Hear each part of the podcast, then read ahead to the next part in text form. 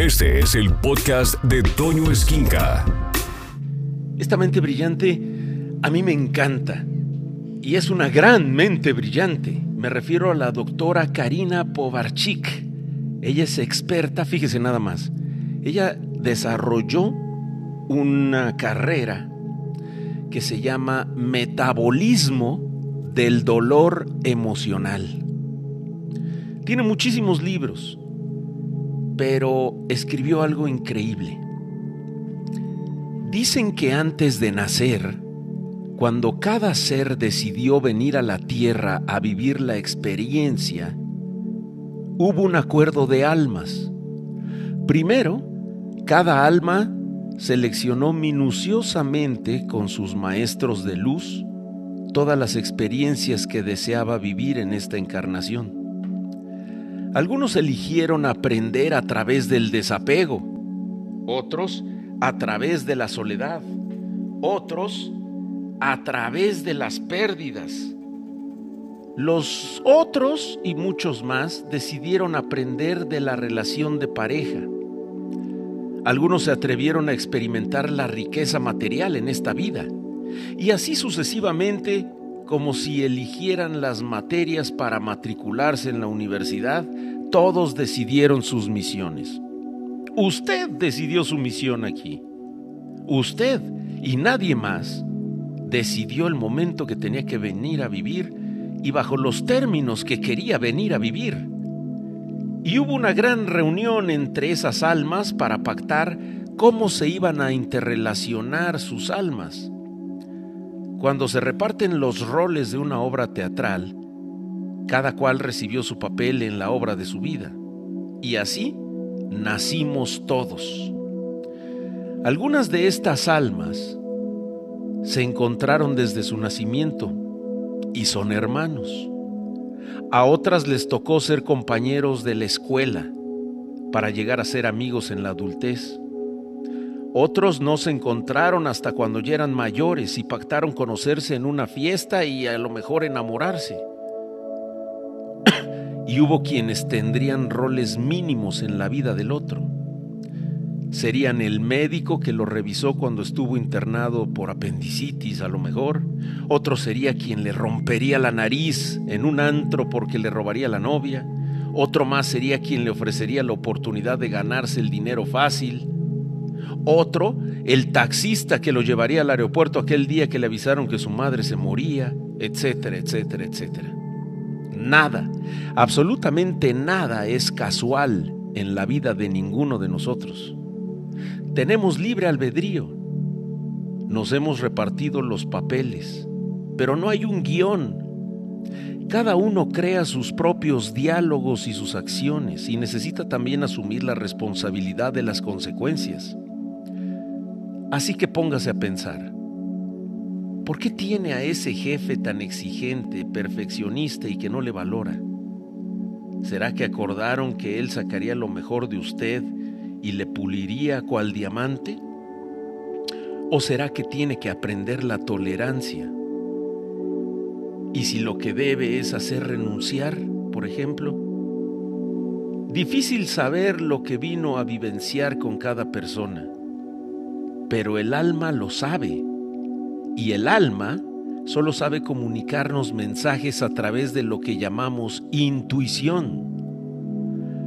Comprende ahora que esa persona que está allí como un Pepe Grillo es porque quizá usted se lo pidió y es la persona que le da consejos, que le ayuda, que le orienta.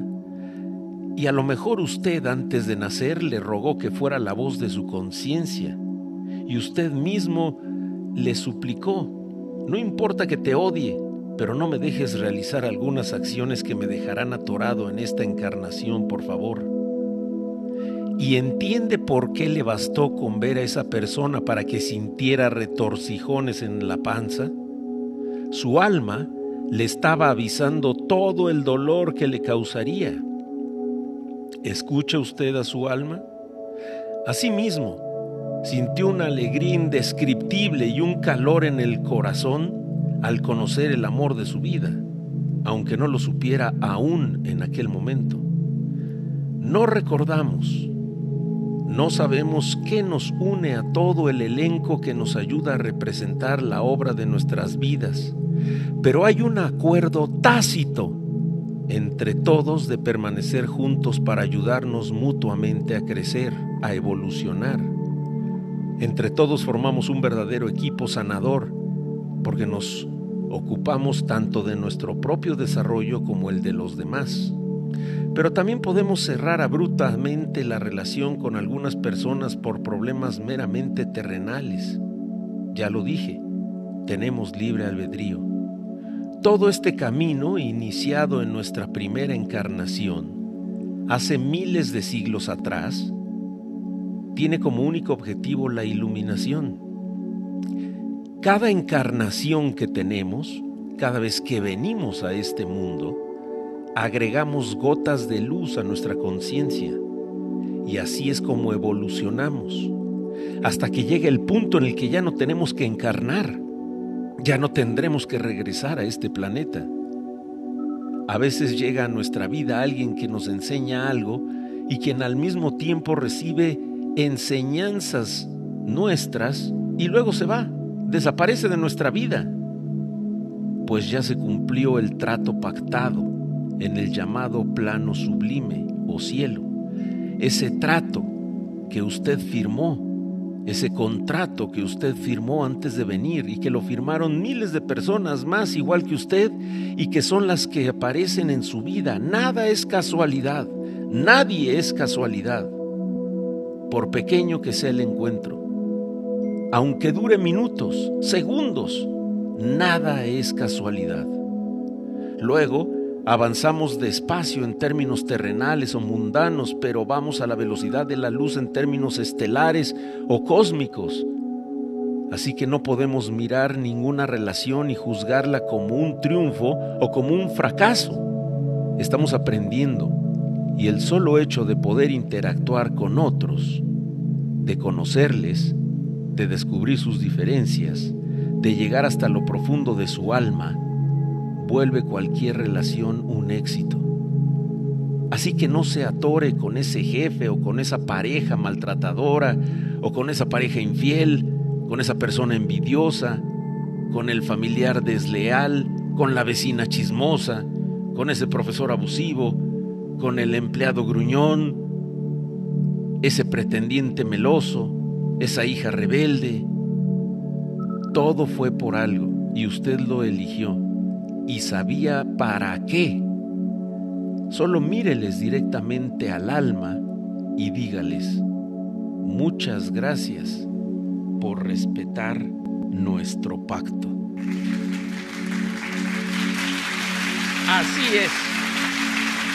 Nada es casualidad. Nadie es casualidad. Nadie, nadie. Las personas y los hechos y las cosas que nos suceden usted ya sabía que iban a suceder, ya sabía a qué se iba a enfrentar y ya sabía a lo que tenía que llegar. Dicho lo cual, entonces confíe y lleve a cabo su libre albedrío, que es la fuerza más importante que tenemos. Escucha a Toño Esquinca todos los días de 6 a 1 de la tarde en Alfa, donde todo nace.